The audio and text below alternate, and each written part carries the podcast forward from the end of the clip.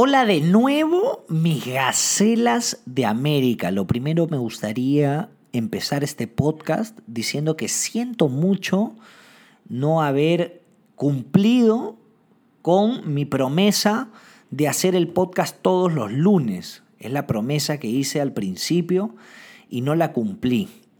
Y siento mucho no haber cumplido esa promesa. Y les voy a dar la explicación de por qué no he cumplido esa promesa. Creo que se las debo por lo menos a las personas que han estado esperando, uy, Peláez, hoy día es lunes, ¿dónde está el podcast? Y al final no salía ni mierda. La explicación es la siguiente, la estructura, trato de ponerme estructuras, trato de organizarme y decir, ya, todos los lunes voy a hacer esto, todos los domingos voy a hacer esto otro, todas las semanas voy a hacer esto. Y la verdad que creativamente esa estructura no me funciona. Siempre llega un punto en el cual eh, me empiezo a sentir obligado de hacerlo y pierdo el placer y me olvido del motivo por el cual había empezado a hacer todo esto, que es divertirme. Entonces, a medida que he ido avanzando la vida, me he ido dando cuenta que no quiero hacer las cosas por obligación, que detesto hacer las cosas de obligación Así que dije, voy a volver a hacer el podcast, no porque tengo que hacerlo, sino cuando me provoque hacer algo y cuando realmente tenga algo que quiera decir y que quiera contarle a la gente, a todo aquel que me quiera escuchar, pues entonces recién ahí voy a volver a hacer otro podcast. Así que con esto les digo que no esperen podcast tampoco el próximo lunes, porque no sé si me va a provocar el próximo lunes. Por eso tienen que estar atentos. Si les gusta escuchar estas cosas, tienen que estar atentos a mis redes sociales, arroba yo soy Peláez en todas las redes sociales, porque ahí es donde, donde yo anuncio lo que voy a hacer. Eh, hoy día es ese día. Hoy día empecé el día haciendo una breve reflexión. Hoy día entramos a un nuevo normal. Hoy día oficialmente eh, no se termina, se termina de alguna manera la cuarentena, ¿no? Hoy, a partir de hoy día tenemos más libertades, a partir de hoy día entramos a un nuevo normal. Digamos que hoy día es un día histórico. Después de tantos días oficialmente confinados, pues hoy día se empieza un, bueno, no hoy día, mañana oficialmente se empieza un nuevo normal, a pesar de que ya los, los, centros comerciales están abiertos desde la semana pasada, una cosa muy rara y muy loca. Eh, a partir de mañana recién somos más libres. Así que me, me entraron ganas de compartir con ustedes una pequeña reflexión sobre cómo me agarró la cuarentena y todo lo que he aprendido. De repente a alguien le sirve. Espero que al menos le saque una sonrisita en el peor de los casos. Aquí vamos. Volvíamos de Buenos Aires, de un viaje divertidísimo que salió de un día para otro. Como ustedes saben, fui con el mago Plomo y con Coyote, que trabaja con él. Fuimos a Buenos Aires, fue un viaje que me salió de la nada. Plomo vino un día y me dijo, habla Peláez, pucha. Para mí Plomo habla así, pues, ¿no? Con la voz así como bajita y, y chilloncita. aunque de repente no se parecen nada porque soy un pésimo imitador, pero me dijo, habla Peláez, soy...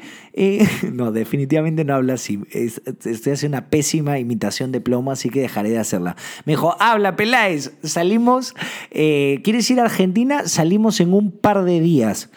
Y yo le dije, pucha, plomo, es que es muy pronto. Y me dijo, ya pues, si quieres que las cosas vayan diferentes, haz cosas diferentes. Y le dije, ya, buenazo. Al final terminé buqueando mi vuelo para salir en dos días. Y así eh, terminé un viaje a Buenos Aires que fue hermoso. Lo acompañé para hacer el fuera de lista, me divertí mucho. Eh, vi a Boca campeonar en la bombonera, estuve en el partido histórico, hice nuevos amigos, conocí, la verdad que estuvo genial. Los últimos días, eso sí, estuvimos un poco desconcertados porque empezaron a cerrar los aeropuertos y hasta eh, nos asustamos un poquito pensando que nos tendríamos que quedar en Argentina hasta que los abran de nuevo. Debo confesar que Plomo y Coyote están un poquito más asustados que yo porque mi espíritu aventurero con toda esta historia de viajar de la nada se había había revivido, por decirlo de alguna manera, se había vuelto a encender y me decía por un lado que pasar la cuarentena en Buenos Aires no sería tan mala idea, ya que una parte de mí siempre ha querido vivir el tiempo suficiente en Buenos Aires para sentir que viví un poco ahí. No sé, me, me, gustaría, ¿saben esa sensación cuando viven en otra ciudad y dicen, oye, yo he vivido un tiempo en esa ciudad, ¿sabes? Qué, línea de autobús utilizar, sabes qué metro utilizar, sabes a qué tienda ir, etcétera, etcétera, pues eh, eh, Buenos Aires me genera esas sensaciones. Bueno, al día siguiente de ese viaje, supuestamente debía correr el desafío Ruricancho en San Juan del Urigancho. Es una carrera que me hacía mucha ilusión correr porque la llaman la carrera más difícil del Perú y rompe un poco pues con las carreras tradicionales eh, que suceden en Lima. Tenía muchas ganas de correr esa carrera, iba a ser literalmente al día siguiente. De hecho, cuando estaba en Argentina los primeros días la planeaba, decía, oye, ¿cómo, ¿cómo llegamos? ¿A qué hora salimos el domingo entonces? Etcétera, etcétera. Al final pues no sucedió, iba a ser la segunda carrera de mi primer tour a Paso Gacela. Había estado preparando un tiempo el Tour a Paso Gacela que empezó con mi primera maratón en Disney e incluía carreras dentro y fuera del Perú. La idea era correr al menos seis carreras internacionales que incluían lugares como Río de Janeiro y Nueva York, que me moría de ganas de conocer. El año pasado, como algunos de ustedes saben, dejé mi trabajo más estable, el de la radio, para viajar más que nunca. Y curiosamente, hoy miro atrás y veo que me quedé más de 100 días saliendo para lo justo y necesario, más privado de mi libertad que nunca. En estos meses me pasó de todo, empezando por la muerte de Eduardo, mi psicólogo, una de las personas que más me ayudó a sanar el año pasado y que su partida me generó mucho dolor. Se convirtió en poco tiempo en un mentor, y simplemente cuando esto sucedió no me explicaba cómo uno de los primeros muertos de COVID era alguien tan cercano a mí. A veces eh, siento inclusive que hasta pude haberlo evitado, aunque objetivamente sé que no. El principio estuvo muy feo y al principio estaban los militares en la calle, no se podía salir. El principio no es como lo que hemos vivido en las últimas semanas, no hay que olvidar eso. No solamente fue muy feo porque me sentí tan encerrado, sino porque jamás me he planteado durante tantos días seguidos que me iba a morir. A veces me encontraba frente al celular haciendo la típica, poniendo un micronómetro para ver si mi capacidad pulmonar era la adecuada. ¿Sabes? Cuando respiras, te metes un bocanazo de aire y enciendes el cronómetro y ves, ay, si paso los 40 segundos significa que, que, no tengo COVID, al menos eso dicen. O cuando vas y te tomas la temperatura en medio de la noche, me he levantado un montón de veces a las 3 de la mañana, he agarrado un termómetro porque me sentí un poco caliente, porque cuando empezó todo esto todavía el clima estaba un poco caliente y me despertaba sudando y decía, chucha, y si esta vaina es COVID, me ponía el termómetro. Gente, he tenido durante mucho tiempo mucho, mucho, mucho miedo a morir Llamé a muchas personas buscando ayuda, buscando que me consolasen y que me dijesen que no me iba a morir. Tuve mucho, mucho miedo. Encontré personas en el camino que me trataron como familia y encontraron maneras para consolarme y hacer que no me vuelva loco en mi espacio de 42 metros cuadrados. Está por ahí mi amigo Rupert, mi amiga Thaís, el mago Plomo. No quería empezar a nombrarlos porque seguro que se me va a olvidar alguien. Ángel, mi vecino, un crack.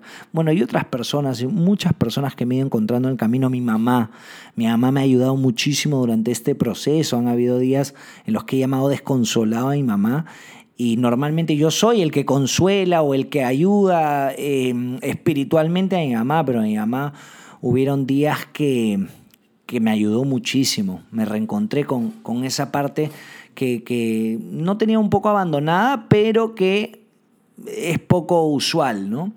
Empecé a escribir como la única respuesta al mal momento que estaba pasando. Eduardo, mi psicólogo, siempre me había dicho que lo haga, pero no lo tomé en serio hasta el día que ya no estuvo más para leer lo que había escrito. Sentí que escribir y crear a partir de ello era una forma de honrar su memoria. Eduardo, mi psicólogo, siempre me había dicho, oye, tienes que escribir, tienes que escribir, y cuando escribas, tienes que hacerlo con la mano, porque la mano está cerca del corazón. Y recién le hice caso cuando ya era demasiado tarde para que eh, lo leyese. Y a partir de, esos escritos, de esas creaciones, empecé a crear todo lo que pudiese. Escribí historias, algunas de ellas probablemente nunca las van a leer o nunca las van a escuchar, pero esas historias me ayudaron a reencontrarme con momentos en los que me había sentido de manera similar y había logrado salir airoso. Algunas de esas historias se convirtieron en este podcast. Empecé a hacer videos, empecé a expresarme muchísimo más, empecé a perderle el miedo a que ustedes me juzguen. Bueno, no ustedes, a que la gente, a que alguien, o sea, a que alguien me juzgue o a que no esté bien lo que hago, al qué dirán.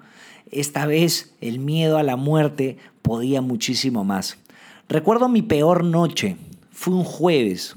Vizcarra había dicho hace poquito que iban a ampliar la cuarentena hasta el día 30 de junio pero todavía estábamos en mayo, era como esa, esa semana que hubo entre que Vizcarra habló y, em, y el primero de junio.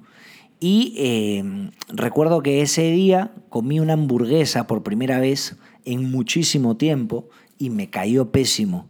Llevaba más de 70 días encerrado y además vi Marriage Story, esta película me puso súper tenso, mal la película, para ir a dormir. Fue una pésima combinación junto con la hamburguesa y tuve oficialmente el primer ataque de pánico de mi vida. Fue realmente horrible, sentí que las cosas no iban a cambiar, sentí que todo era eh, horrible y no sabía si cuánto tiempo más iba a poder aguantar. Fue una, fue una sensación que nunca sentí y no me gustaría sentir a menudo, la verdad. Luego de eso entendí que debía salir a la calle.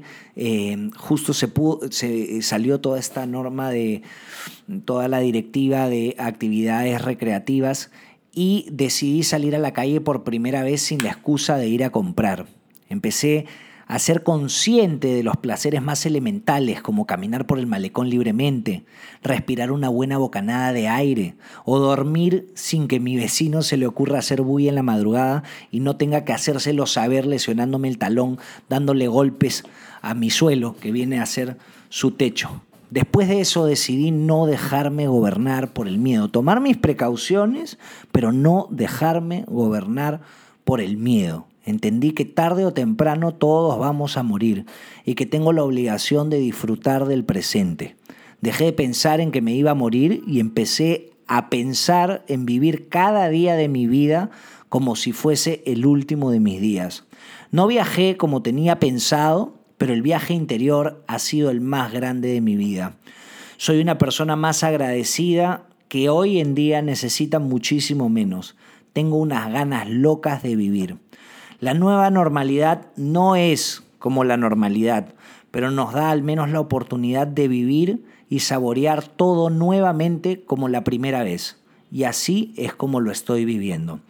Ser feliz antes y ahora también es una decisión. Siempre lo fue. Hay limitaciones. Hemos perdido gente. Hemos perdido oportunidades.